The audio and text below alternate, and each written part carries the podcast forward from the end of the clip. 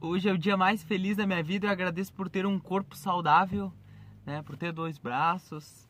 Muitas vezes a gente até não valoriza ou não sabe muitas vezes até as possibilidades que a gente tem.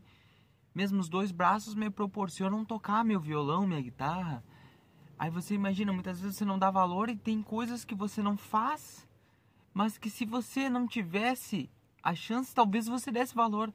Por exemplo, fazer um exercício, caminhar pela praça, dar uma volta, se você não pudesse fazer isso, né, talvez você sentisse a falta. Muitas vezes a gente tem, né, corpo perfeito e não valoriza as possibilidades que a gente tem. Mesmo que, ah, eu não faço nada assim de grandes coisas, no futuro poderá fazer. Como eu dei o exemplo do exercício, né, ou de, de uma profissão que tem a locomoção, enfim, né, a gente só tem a agradecer por ter essa chance, né, de ter os membros em dia. E aquelas pessoas que têm certa dificuldade, né, agradecer também, porque é uma forma que Deus nos proporciona, através da limitação, de evoluir. Hoje a gente vai falar de fazer o bem sem ostentação. Eu fico impressionado, né? Como algo que Jesus falou dois mil anos é super atual e parece que cada vez mais. Eu vou até ler aqui, ó.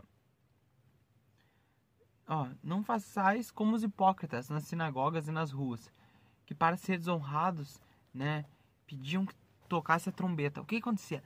Quando ia doar uma esmola, ah, vou doar uma esmola para alguém ali, tinha todo um cerimonial, né, para que todo mundo visse que o Ismael está dando a esmola. Hoje em dia, alguém poderia pegar e falar, ah, os ensinamentos de Jesus estão desatualizados, né? Hoje em dia, né, não tem mais esses costumes, mas e os vídeos? As pessoas filmam tudo e colocam tudo nas redes sociais, né? E olha quão atual é esse ensinamento de Jesus, né? O quão ele estava é, falando, não, não poderia falar assim, ah, Jesus estava prevendo, mas falando com o nosso interior, né? Que ele conhece as nossas mazelas do ser humano em geral, do nosso orgulho, da nossa vaidade, né? Essas mazelas, ele, Jesus já falou, e, assim, ó, e há dois mil anos e a gente ainda continua engatinhando, ainda cometendo os mesmos erros. Eu vou ler aqui, ó, falando da parte da dissimulação, né? Fala, ó, a verdadeira caridade, ao contrário, é delicada e engenhosa para dissimular o benefício. Como assim? Evitando as menores aparências ofensivas, porque toda ofensa moral aumenta o sofrimento que nasce da necessidade né? Aquela pessoa que está precisando daquilo, ela já está muitas vezes numa situação de se sentindo inferior, né? De uma inferioridade. Então, o mínimo ato que você faça, né, poderá ferir aquela pessoa. Né? É isso que os espíritos falam. A sublime e verdadeira generosidade é quando o benfeitor, mudando de papel, encontra o meio de parecer ele mesmo beneficiário, transforma a esmola em serviço, né? Em trabalho, fazendo aquela outra pessoa se sentir útil.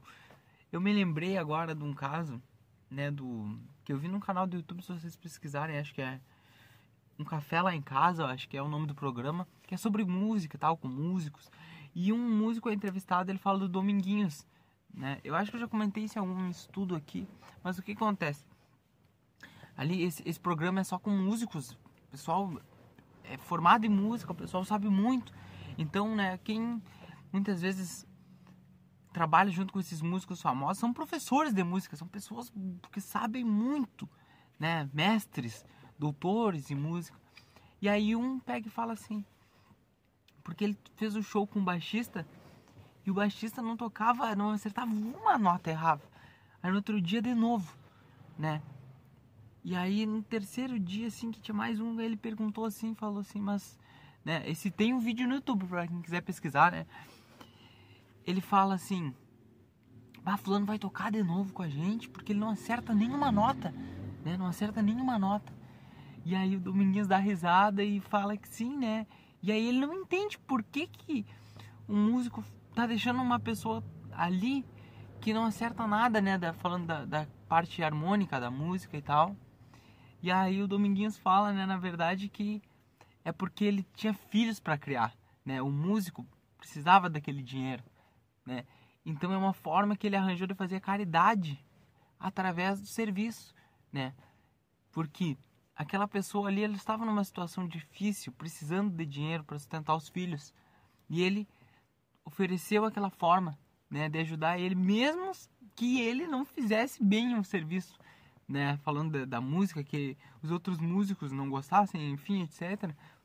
É uma forma, né, que você vê a humildade, né, dessa pessoa em, através da, do serviço, né? Muitas vezes expondo o próprio serviço dele, que a música é o serviço dele. Mas ele abriu mão, né, daquela excelência técnica, poderia falar assim, aquela qualidade técnica que muitos músicos têm, né? Eu mesmo sou músico e, enfim, né, aquele desejo pela perfeição para ajudar um irmão, né, que estava necessitado. Então vamos buscar isso, pessoal.